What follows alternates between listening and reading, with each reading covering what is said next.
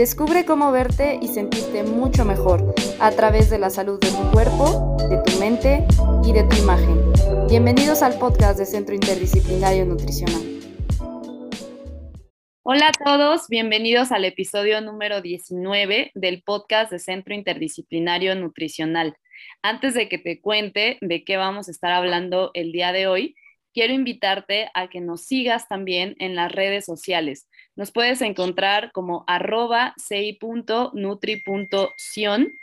en TikTok y en Instagram. Ahí vas a encontrar mucha información, tips, recomendaciones, recetas para que puedas mejorar tu calidad de vida y tener más salud.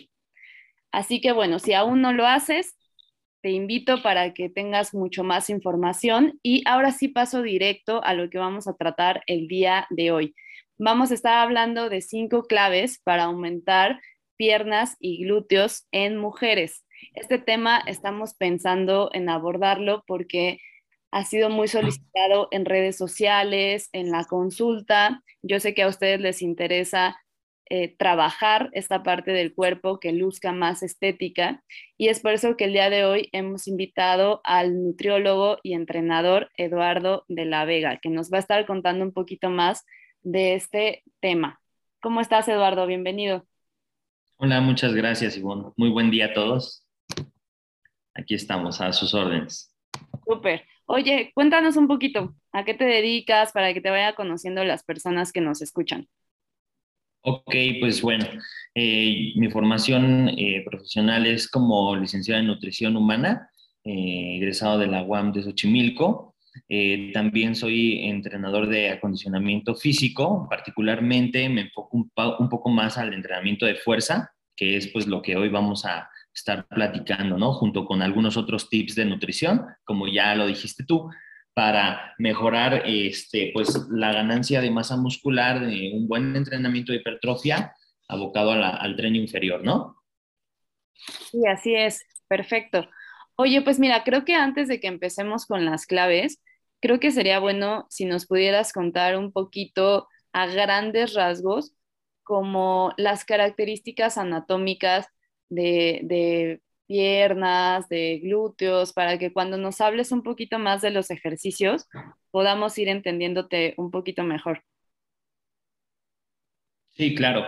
Pues mira, eh, de hecho es muy, muy acertado ese punto para, para irnos eh, como enfocando un poquito más, ¿no? En la plática eh, sobre todo en el momento en el que les platique de algunos ejercicios que les voy a recomendar para, para activar estos grupos musculares, ¿sale? Entonces, pues recorriendo, eh, digamos, como de arriba hacia abajo, que sería cefalocaudal, eh, tenemos el grupo muscular del, del glúteo, que son prácticamente el, glúteo mayor, medio y menor, que son los que, la verdad, sobre todo las chicas buscan mucho en el entrenamiento de pierna.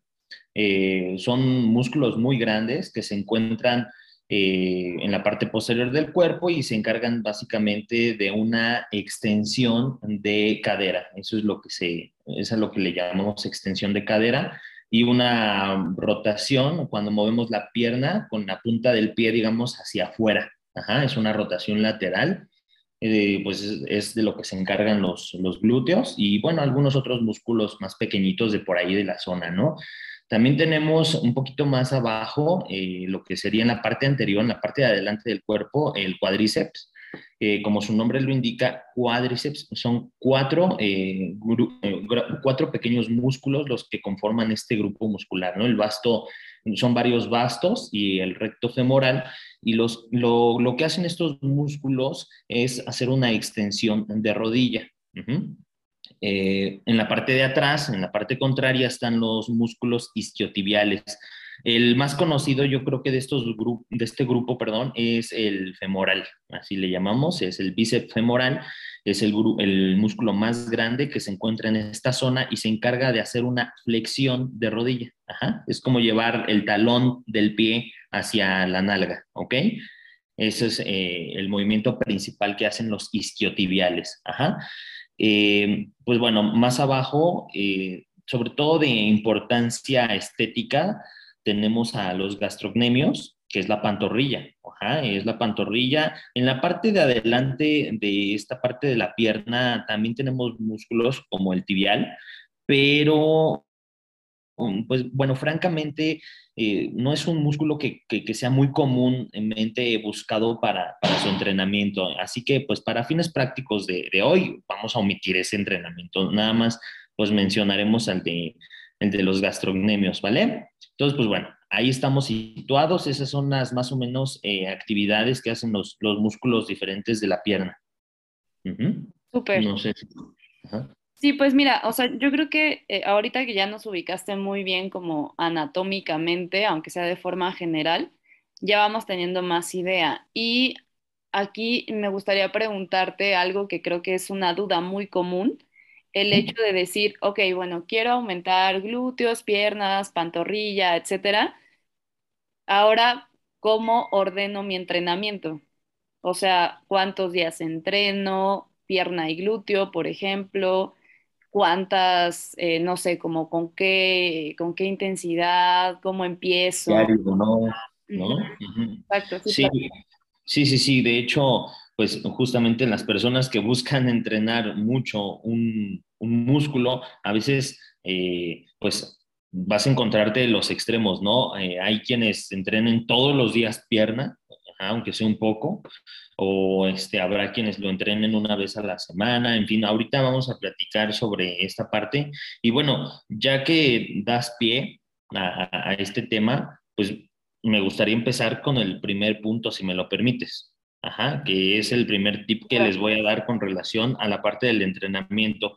Y hablando de la frecuencia, va a ser el primer tip que yo les voy a dar. Ajá, eh, fíjense, la frecuencia del entrenamiento, como cualquier otro músculo, requiere eh, pues de, ciertas horas para descansar, para poder asimilar la estimulación que le diste en el entrenamiento anterior y poder volver a ponerlo en reto, ¿no? Poder eh, entrenar pierna.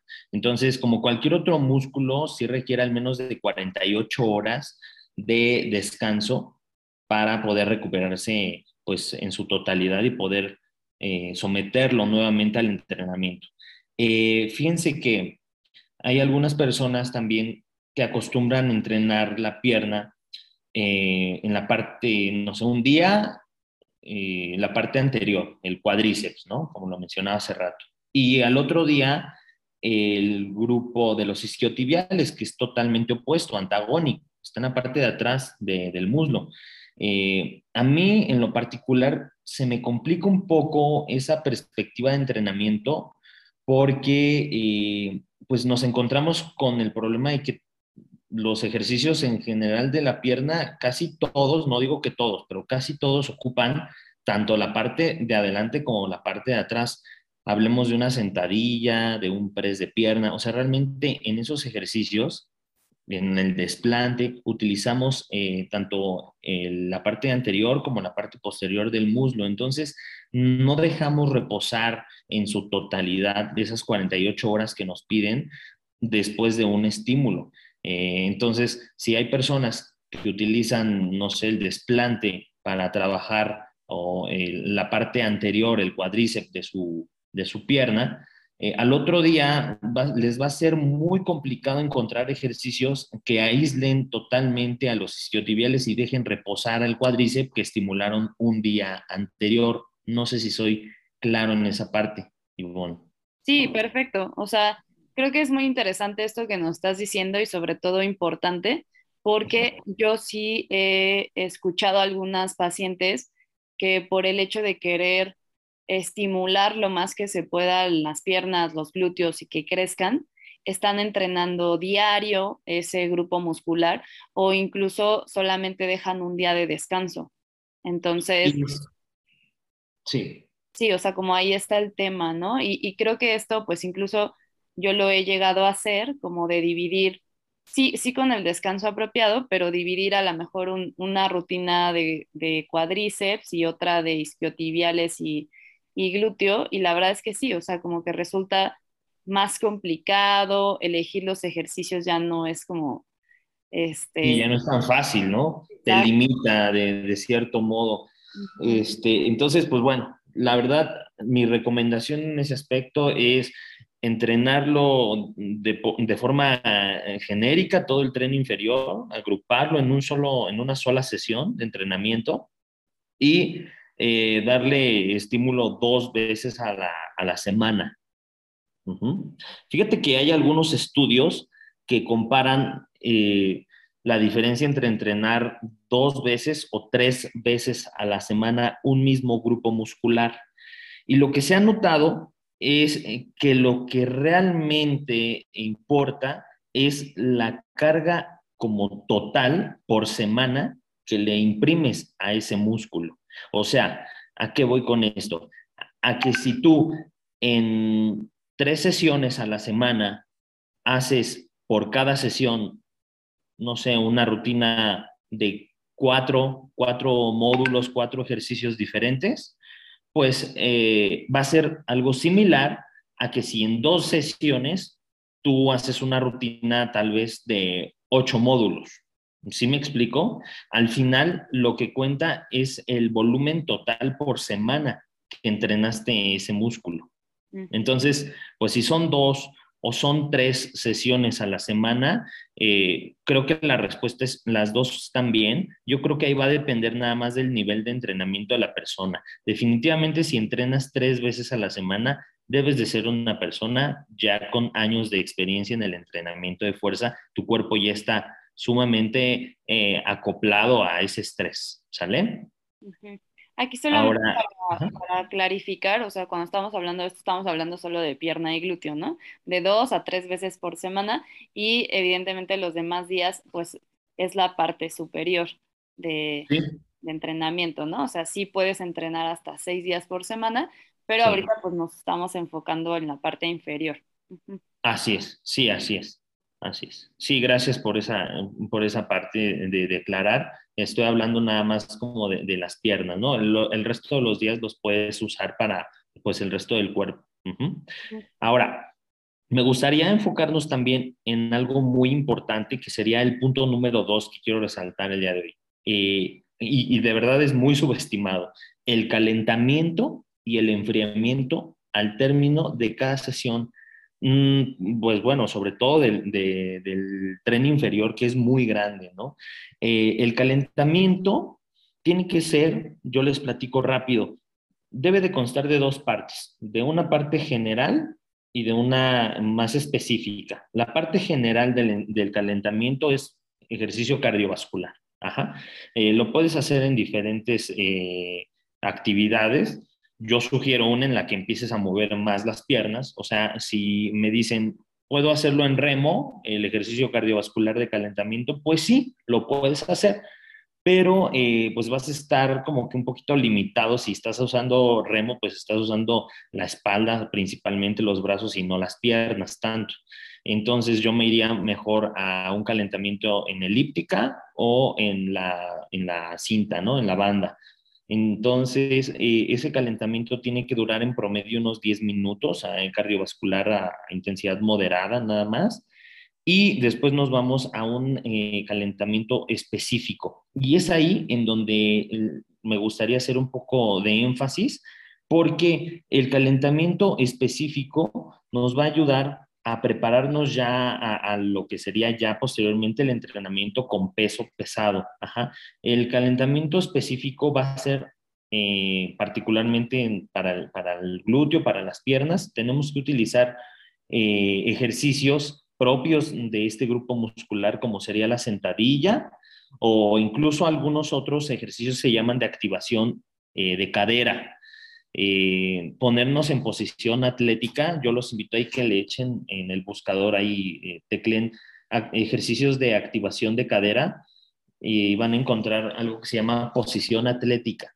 Eh, adoptar la posición atlética y dar algunos, algunos ejercicios en esa postura ayuda mucho a activar el, el tren inferior para posteriormente ya empezar con el entrenamiento de fuerza. Eh, eso también mejora también el rango de movimiento a la hora de, estar haciendo los ejercicios ya de la rutina, ¿sabes? Cuando haces un calentamiento adecuado, pues tu cadera puede extenderse y puede flexionarse mucho mejor, tus rodillas igual del mismo modo y eso te va a permitir pues bajar y subir todavía mucho más, mientras el rango de movimiento sea más amplio, eh, pues tu entrenamiento va a ser mucho más efectivo. Esto Ahora. Está, esto está padrísimo, o sea, porque yo creo que mucha gente, eh, pues, me incluyo, tenemos, tenemos muchas dudas acerca del calentamiento. Entonces, yo he visto personas que no lo hacen, eh, he visto personas que lo hacen mucho tiempo, o sea, tú ahorita nos dijiste 10 minutos, yo he visto personas que llegan y lo primero que hacen es 30 minutos en la escaladora y entonces ya llegan bien cansados al entrenamiento de pesas. O también, como dices, o sea, he visto personas que nada más hacen como la parte cardiovascular y entonces ya no están activando los grupos específicos. Así es. Y ya pues no es lo mismo, ¿no?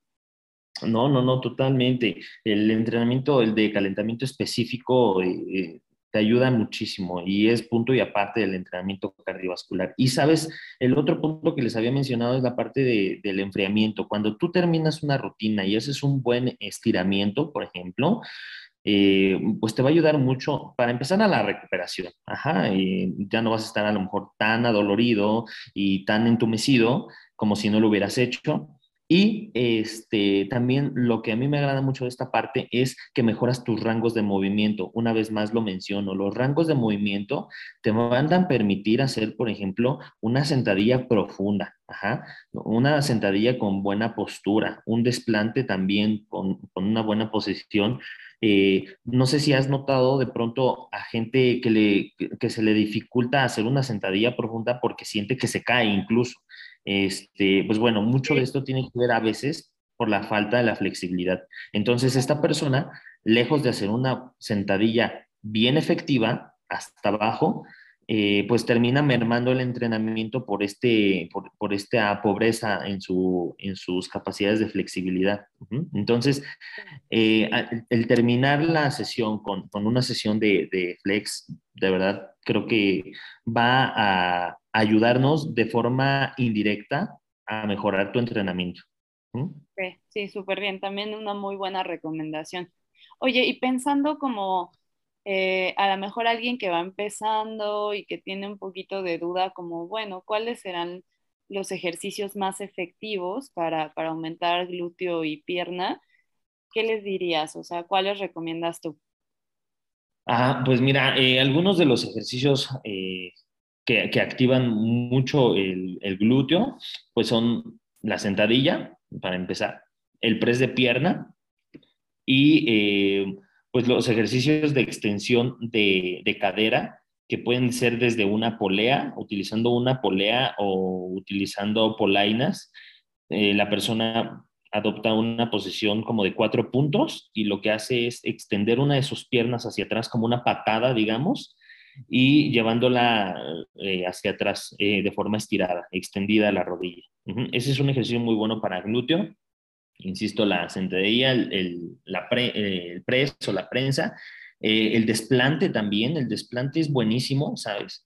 Y creo que con esos cuatro yo te puedo decir que puedes llevártela como base para el entrenamiento de glúteos, ¿no? En el caso del, del cuádriceps, por ejemplo, también tenemos el ejercicio de extensión de rodilla en máquina, es, pues bueno, uno de los clásicos que ayuda mucho al aislamiento de, este grupo muscular. Entonces, si quieres trabajar, eh, no sé, el día de hoy, a lo mejor ya estás, mm, ya le diste mucho al glúteo eh, en la semana pasada y esta semana, eh, para tener un poco de equilibrio, quieres mejorar la parte del muslo, pues te vas a la extensión de rodilla, ¿no? En máquina. Y lo puedes alternar incluso con la flexión de rodilla en, máquina también. Esto va a estimular tanto los cuádriceps como los isquiotibiales, ¿no?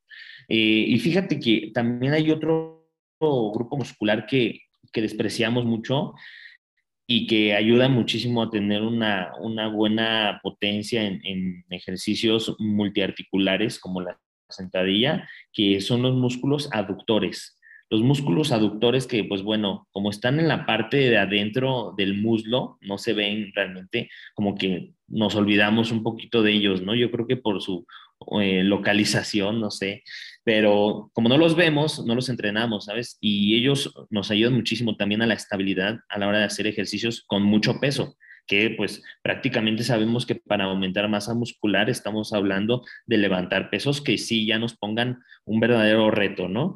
Y si no tienes, eh, por ejemplo, músculos estabilizadores como los isquiotibiales, pues también pueden dificultar la ejecución de los ejercicios.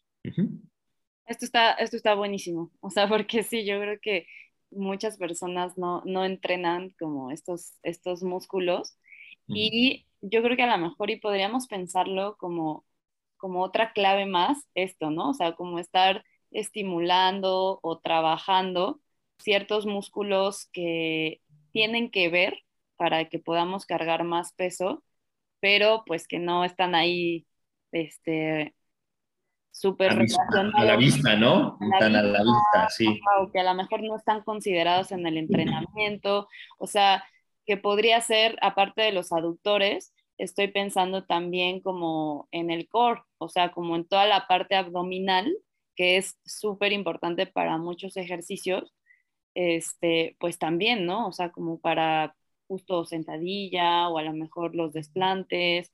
¿Cómo ves? ¿Tú recomiendas trabajar el abdomen?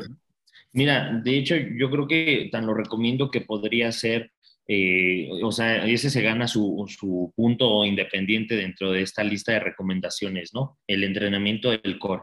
Ese es otro punto importante porque dependemos de la fortaleza central de nuestro cuerpo para poder hacer también una buena postura y, este, y no lastimarnos sobre todo, ¿sabes? Incluso uno mismo lo nota. Cuando tú tienes un buen eh, fortalecimiento, por ejemplo, de tu espalda baja, eh, no sé, entrenando con ejercicios como planchas, por ejemplo, o el mismo abdomen, ¿no? Haciendo abdominales, pues empiezas a fortalecer la parte central de tu cuerpo y tú lo notas cuando estás haciendo una, sentadilla o estás cargando algo, algo de peso ahí para hacer los desplantes, porque tienes una buena estabilidad en tu, en tu centro del cuerpo.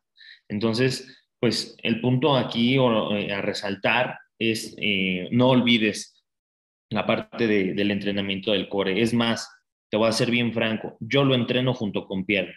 O sea, yo cuando hago mi sesión de, pierna, al final agrego ejercicios del core, ejercicios que me van a ayudar a fortalecer este, pues lo que justamente estuve entrenando ese día.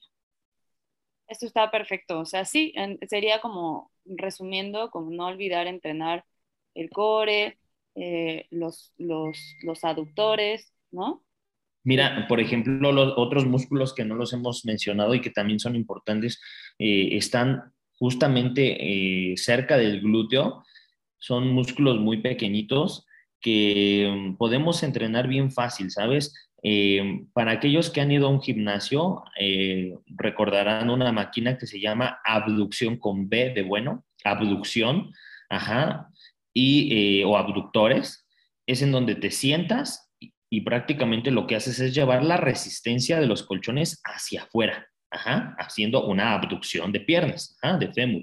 Entonces, eh, ahí generalmente esas máquinas tienen un respaldo. Ajá. Tú lo, no sé si tú lo ubiques, Ivonne. ¿Has visto esa máquina? Sí, perfecto. O sea, donde, donde tienes que, te sientas y tienes que abrir las piernas. Exactamente, exactamente. Pues bueno, fíjate, hay personas que de hecho, no sé si lo has notado, lo hacen eh, llevando su, tórax, su pecho, hacia enfrente.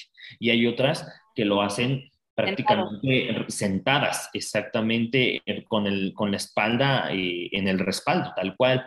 las dos son buenas, las dos son buenas técnicas, pero lo único que cambia es justamente en dónde van a enfocar ese esfuerzo. Cuando tú ves a una persona llevando el pecho, el tórax hacia enfrente, digamos despegando, alejando su espalda del respaldo, eh, es una persona que va a estar haciendo abducción a costa del el mayor eh, foco en el glúteo mayor.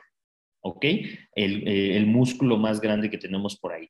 Y si tenemos a, a esa a otra persona con la espalda bien recargada, haciendo la abducción, vamos a estar trabajando estos pequeños musculitos que yo te mencionaba hace un momento, que, son como accesorios básicamente de, los, eh, de los extensores de la cadera, que son los glúteos. Son eh, músculos pequeñitos, pero muy importantes también en la estabilidad de los ejercicios grandes. Entonces, mi recomendación ahí sería, pues, utiliza ambas posiciones. No te cases con ninguna de las dos, solamente piensa eso. Cuando vas hacia enfrente, estarás trabajando el, glúteo, eh, el glúteo mayor y cuando estés prácticamente recargada, estarás ejercitando los músculos más pequeños accesorios.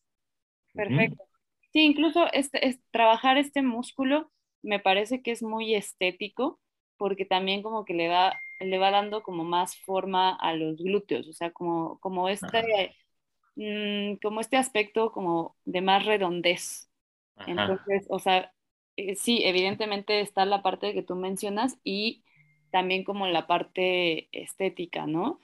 Y me, gustaría como pasar a, la parte de nutrición. Eh, quien quiera ahondar mucho más, tenemos un episodio ya contigo el año pasado es de los primeros episodios, entonces se pueden ir a, buscarlo y como tener más información, ¿no? Pero para quien se queda solamente en este episodio, querría preguntarte, o sea, ¿qué, qué, cuáles son los puntos que consideras importantes relacionados a nutrición para el aumento de masa muscular en la parte inferior en mujeres? Miren, eh, Amigos, aquí lo más importante que, tendríamos que resaltar serían pues dos cosas, ¿no? Número uno, recordemos que el entrenamiento del tren inferior es un entrenamiento demandante. O sea, estamos hablando de la mitad de nuestro cuerpo en acción, al menos, ¿no? O sea, como, como protagonista. No mencionemos también el core, ¿no? Que también demanda bastante. Entonces, eh, pues esto nos va a demandar muchísimas calorías. Eh, una persona que quiera aumentar el volumen de, tren inferior no, no, va a ser una persona que, se abstenga bastante en las calorías. o sea, el, aporte calórico debe de ser más que suficiente. O sea, tenemos que tener un balance eh, energético positivo. Este, ¿A qué voy con esto? Tenemos que estar comiendo una dieta, pues, alta en calorías. Ahora, desde luego que con la asistencia de, la nutrióloga, pues ver que, se esté llevando adecuadamente, ¿no? no nada más a base de grasas eh, saturadas, en fin. Tenemos que tener una dieta eh, alta en calorías, pero inteligente. Eh, tal vez a base de carbohidratos, a base de cereales complejos. Este, y por otro lado, tenemos el tema de la proteína, que es algo muy importante la, proteína tiene que ser eh, de, alto valor biológico. ¿A qué me refiero con esto? A que tiene que ser una proteína pues, de origen animal, de preferencia magra, que no tenga grasa. Y pues el aporte de proteína que tendrían que consumir al menos es de 2 gramos, al menos de 2 gramos de proteína por kilo de peso. Este, pues prácticamente esta es la mancuerna para tener como todo a favor para el aumento del músculo. El aumento de proteína y el aumento de calorías. Sí, esta parte también es importantísima porque igual he visto mujeres que quieren aumentar glúteos, piernas, pero comen poco o comen como siempre han comido. Y evidentemente, como tú dices, pues están necesitando mucha más energía, ¿no? Y esa energía tiene que venir de la comida. Entonces, sí me parece eh, fundamental esta parte de que, bueno, pues, este, tiene que haber más comida, más proteína también. Creo que un, un tema con nosotras las mujeres, y digo las mujeres porque los hombres siento que de alguna forma están acostumbrados a comer un poco más de proteína, pero a las mujeres siento que nos falta, o, o, como que tenemos una noción de que lo que comemos está bien y no, o sea, prácticamente si, queremos aumentar masa muscular, debe de haber proteína suficiente en cada tiempo de comida, ¿no? Yo he visto pacientes que, por ejemplo, solo tienen proteína en la, en la comida principal, pero no desayunan, no cenan proteína, y entonces allí está complicado lograr el aumento de, glúteo, pierna, masa muscular, ¿no? No, pues son las, son, es el fundamento, ¿no? Son, son las bases, son los eh, bloques que, forman el músculo ahí. Sí, exacto.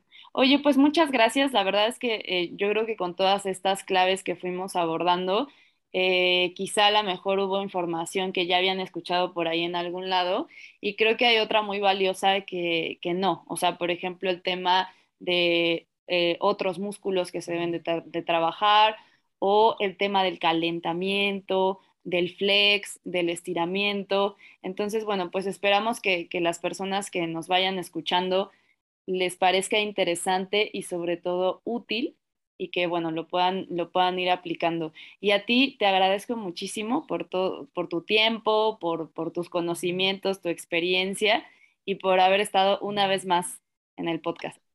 No, pues muchísimas gracias. Gracias a todos eh, por permitirme pues, ser parte de su entrenamiento, de, su, de las recomendaciones que ustedes están buscando. Ojalá les funcione mucho. Excelente. Oye, si te quieren buscar, si tienen alguna duda, a lo mejor si quieren llevar algún entrenamiento contigo, ¿cómo te encuentran? Bueno, pues eh, doy actualmente doy consulta particular y yo creo que lo, lo, más práctico es dar mi número telefónico y pues ya ponernos en comunicación, ¿no? Claro. Es el 55 21 48 07 78. Ya sea que nos veamos en, en, pues en consultorio o pues ya en la práctica, ¿no? Directamente en sus, en sus sesiones de entrenamiento, porque también ofrezco pues esta, esta asesoría, ¿no? Voy a donde entrenas y, y pues te apoyo ya con, con lo que necesitas. Perfecto. Y bueno, desde acá eh, tú eres mi entrenador, así que recomendadísimo para todas las personas. Eh, Eduardo es un coach que recomiendo siempre a todos mis pacientes. Entonces, bueno, si le quieres mandar un mensajito, si tienes dudas, si quieres asesoría con él, acá tienes ya el, el número celular, el número de contacto. Y pues bueno, para todos, nos vemos el siguiente mes con otro episodio y muchas gracias por estarnos escuchando hasta el final. Y recuerda que las redes sociales de nosotras siguen ahí para ti, para que puedas tener toda la información que necesitas. Muchas gracias.